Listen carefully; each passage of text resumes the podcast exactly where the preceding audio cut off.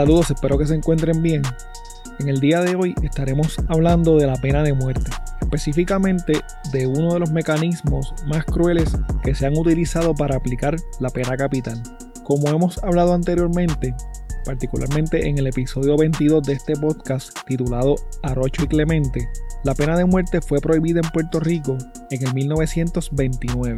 En ese episodio hablamos sobre este tema y sobre Pascual Ramos, quien en el 1927 se convirtió en la última persona en ser ejecutada por el Estado en Puerto Rico. Hoy estaremos hablando sobre la historia del garrote vil, de algunas ejecuciones importantes ocurridas en España y sobre las ejecuciones con el garrote vil en Puerto Rico.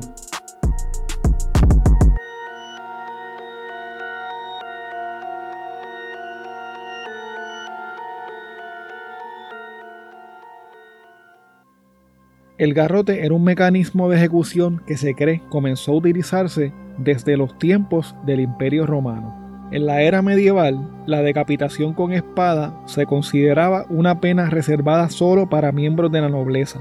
Sin embargo, para los villanos, ahí viene la palabra vil, quienes eran los habitantes de las villas o los plebeyos, se utilizaba la ejecución con un garrotazo, básicamente dándoles con un palo por la cabeza.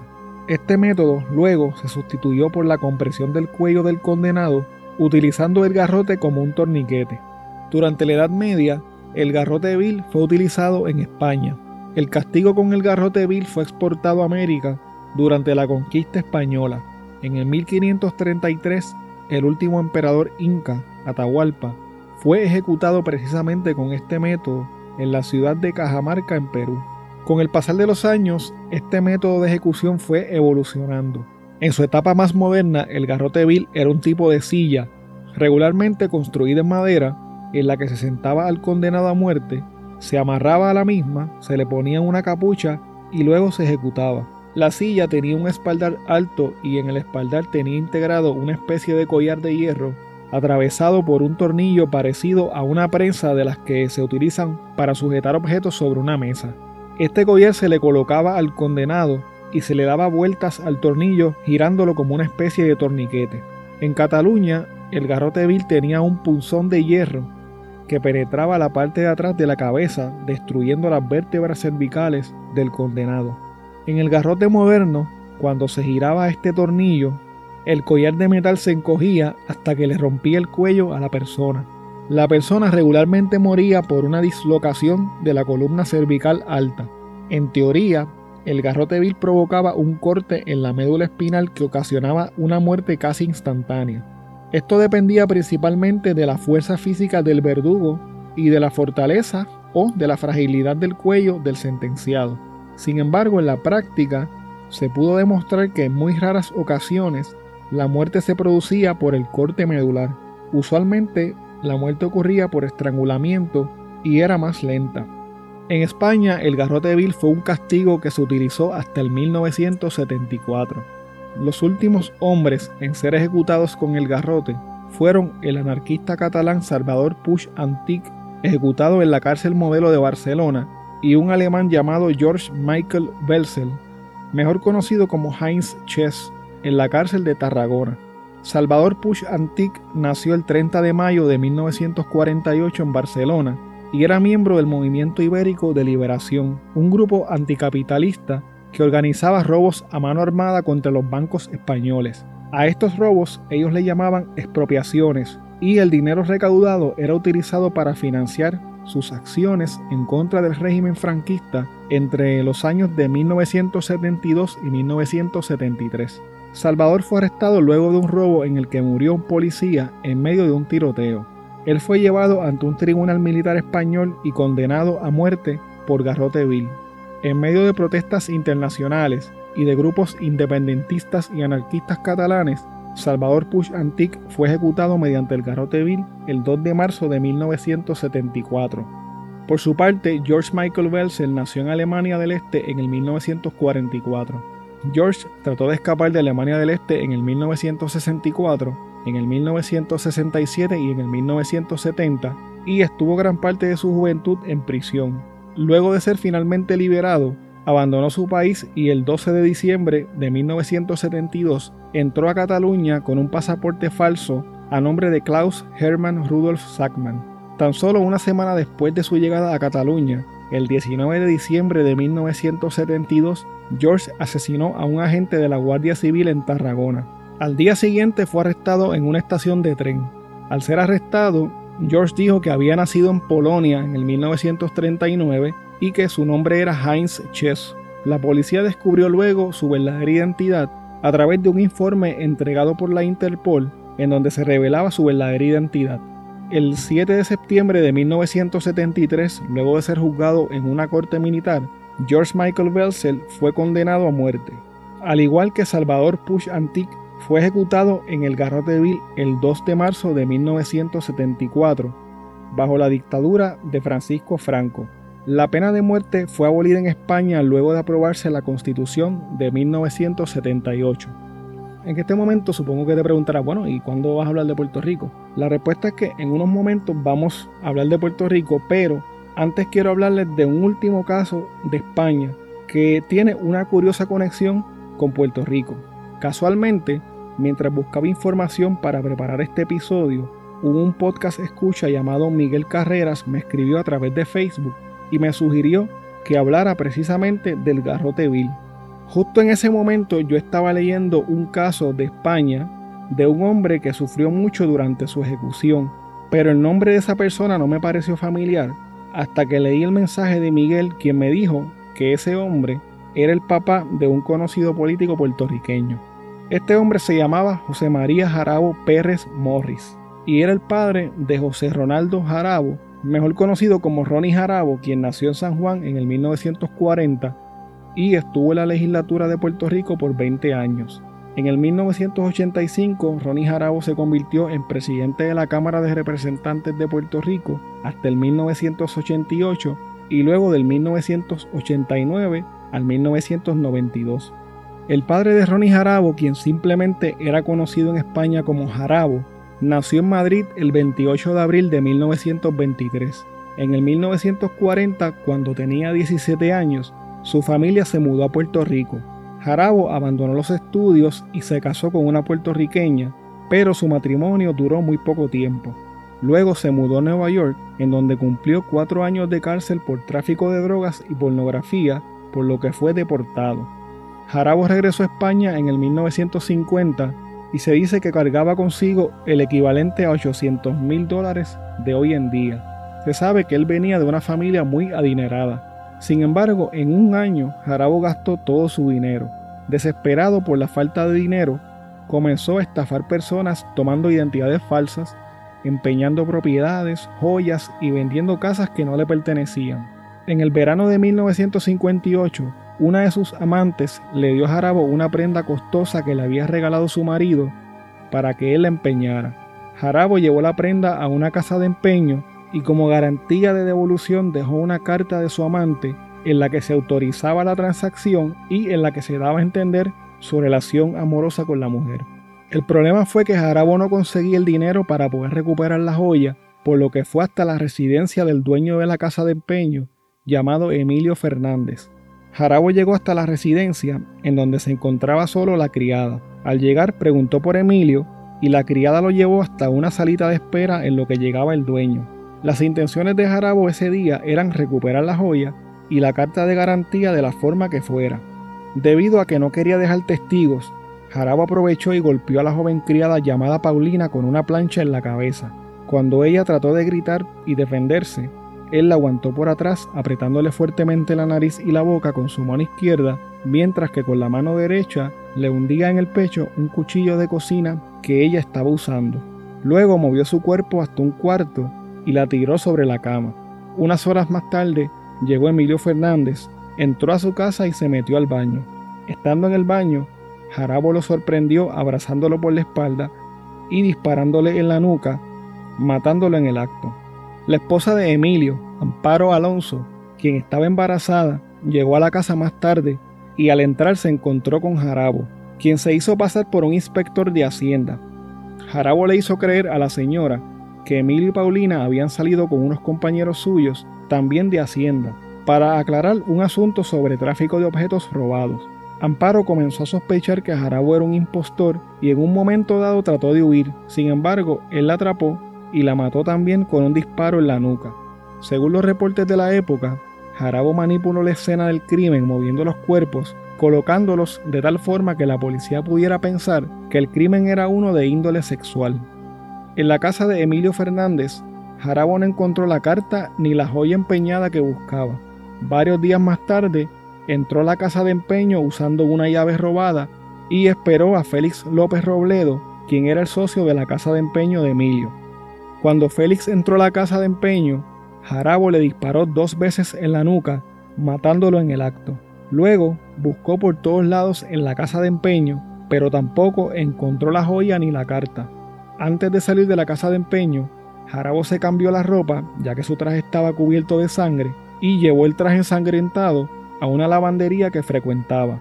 Para justificar que su traje estuviera manchado de sangre, dijo que había tenido una pelea con unos soldados norteamericanos. De ahí se dirigió a un bar y pasó la noche con dos mujeres que había conocido allí mismo. Jarabono contaba con que los dueños de la lavandería habían notificado a la policía sobre el traje manchado. La mañana del martes 22 de julio, la policía lo arrestó cuando entraba a la lavandería para recoger su traje limpio. Existe otra versión de los hechos que dice que el detective que investigaba las muertes de Paulina, de Emilio, de Amparo y de Félix, al ver que había tanta sangre en las escenas del crimen, pensó que el asesino podía haber llevado la ropa a una lavandería, por lo que comenzó a investigar los establecimientos locales hasta dar con el lugar en donde Jarabo había dejado el traje. El 29 de enero de 1959, se inició el juicio en contra de Jarabo en el Palacio de Justicia de Madrid. Este fue uno de los casos más notorios de la época. Se dice que la corte se llenó de celebridades y de altos funcionarios atraídos por el morbo de un caso tan sonado. El juicio en contra de Jarabo duró solo cinco días y se dice que todos los días Jarabo estrenaba un traje como si fuera todo un artista. Jarabo fue condenado a cuatro penas de muerte y se le ordenó indemnizar a los herederos de sus víctimas con 200 mil pesetas o el equivalente a 15 mil dólares de hoy en día para cada uno. El método de ejecución que se escogió para Jarabo fue el garrote vil. La ejecución fue un total desastre y se dice que fue una de las ejecuciones más crueles que se dieron en España. Supuestamente una de las razones era la falta de fuerza y de experiencia del verdugo asignado para la tarea, llamado Antonio López Sierra, y a la fortaleza del cuello de Jarabo. El propio verdugo dijo en una ocasión que Jarabo tenía el cuello como el de un toro. Según el informe médico realizado luego de la ejecución de Jarabo en el 1959, su muerte no se había producido de forma instantánea, sino con excesiva lentitud. Para ser exacto, su muerte tardó 25 minutos después de una larga tortura. Luego de hablarles de la historia del garrote vil y de algunas ejecuciones en España, ahora sí les voy a hablar por fin de el garrote vil en Puerto Rico. Para poder hablarles mejor de este tema, leí un escrito de Melina Aguilar de Isla Caribe Tours, quien estuvo hablando conmigo en el episodio 54 de este podcast sobre la masacre de Ponce. Desde la conquista de España y luego de la llegada del gobierno militar estadounidense en Puerto Rico, se realizaron cerca de 600 ejecuciones. Los métodos más utilizados para las ejecuciones eran la horca y el terrible garrote vil. En su escrito, Melina nos habla particularmente de un caso ocurrido en el barrio Guayo de Adjuntas. La noche del 30 de septiembre de 1898, varios hombres de quien se dice vivían sumidos en la pobreza y la desigualdad social de la época, decidieron que irían a la hacienda de un español llamado don Antonio Delgado para obtener dinero. Al llegar, los hombres le pidieron dinero, lo torturaron y luego lo mataron. En medio de este frenesí y antes de irse, violaron a dos de las mujeres que vivían en la hacienda. Todo para robar unas 2.500 pesetas o el equivalente de 600 dólares hoy en día. Los hombres estuvieron prófugos por más de un año. La policía arrestó a 10 personas con relación a los hechos antes mencionados. De estos, 5 fueron acusados formalmente. Los acusados fueron Bernabé Acevedo Pérez, de 22 años, Ramón Troche, de 22, Juan Torres Acevedo, de 21 años, José Torres, alias El Brujo, de 32 años, y Antonio de Torres Acevedo, de 57 años. El abogado que tuvo a cargo la defensa de los acusados fue nada más y nada menos que el conocido poeta y abogado Luis Llorén Torres. Llorens Torres hizo el mayor esfuerzo para poder ayudar a estos hombres, pero no pudo convencer al Estado de que no les aplicara la pena de muerte a sus clientes. En aquella época también surgió un movimiento por parte de la ciudadanía, de familiares de los acusados, de grupos religiosos y de personas influyentes para que no se les aplicara la pena de muerte a los acusados. Se le hizo una petición formal al gobernador del recién llegado gobierno militar estadounidense William Henry Hunt para que les perdonara la vida. Sin embargo, el Estado no cedió. El único de los acusados que se libró del garrote vil fue Juan Torres Acevedo, quien tenía unos 21 años por haber sido obligado por su padre a participar en el crimen. A pesar de que ya la ejecución de los hombres tenía fecha y hora, la ciudadanía seguía oponiéndose a que fueran ejecutados. En modo de protesta, los comerciantes ponceños se negaron a venderle madera al gobierno y ningún carpintero local quiso participar de la construcción del cadalso, que era un tablado parecido a una tarima que se construía para llevar a cabo las ejecuciones públicas. Tampoco concedían a un verdugo que estuviese dispuesto a llevar a cabo la ejecución.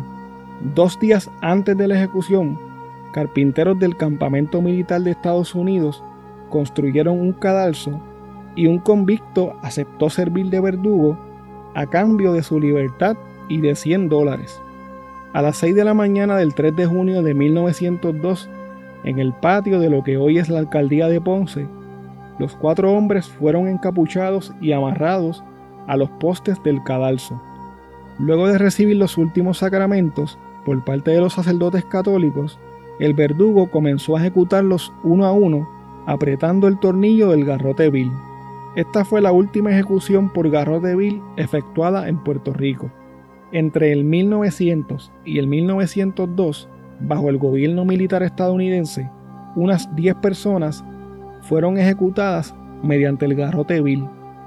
En la actualidad, la inyección letal es el principal método de ejecución en 28 de los 29 estados que autorizan las ejecuciones en los Estados Unidos. Texas fue el primer estado en utilizar este método en el 1982. Hace apenas unos meses, Carolina del Sur se convirtió en el primer estado en dejar de usar la inyección letal como método de ejecución principal, siendo el único estado en el que la silla eléctrica es el método de ejecución primario. El pelotón de fusilamiento y la inyección letal son los métodos alternos de ejecución de los condenados a muerte en ese estado. Además de Carolina del Sur, hay otros 15 estados que tienen un método secundario de ejecución. En Alabama, Arkansas, Mississippi, New Hampshire, Oklahoma, Tennessee, Utah y Wyoming se permite una opción secundaria si se encuentra que la inyección letal no está disponible por alguna razón. Los estados de Arizona, Kentucky, Tennessee y Utah tienen varios métodos secundarios para los delincuentes que fueron sentenciados antes de la introducción de la inyección letal. En Alabama, California, Florida, Missouri, Virginia y Washington existen otros métodos que están disponibles si el condenado solicita un método alterno. Los métodos secundarios de ejecución en los Estados Unidos hoy en día son la silla eléctrica, la cámara de gas, la horca, la asfixia con nitrógeno y el pelotón de fusilamiento. Como he mencionado en episodios anteriores, a pesar de que el gobierno de los Estados Unidos ha intentado aplicarle la pena capital a varios acusados en Puerto Rico, todavía no ha podido convencer a un jurado de 12 puertorriqueños de que condenen a una persona a la pena de muerte.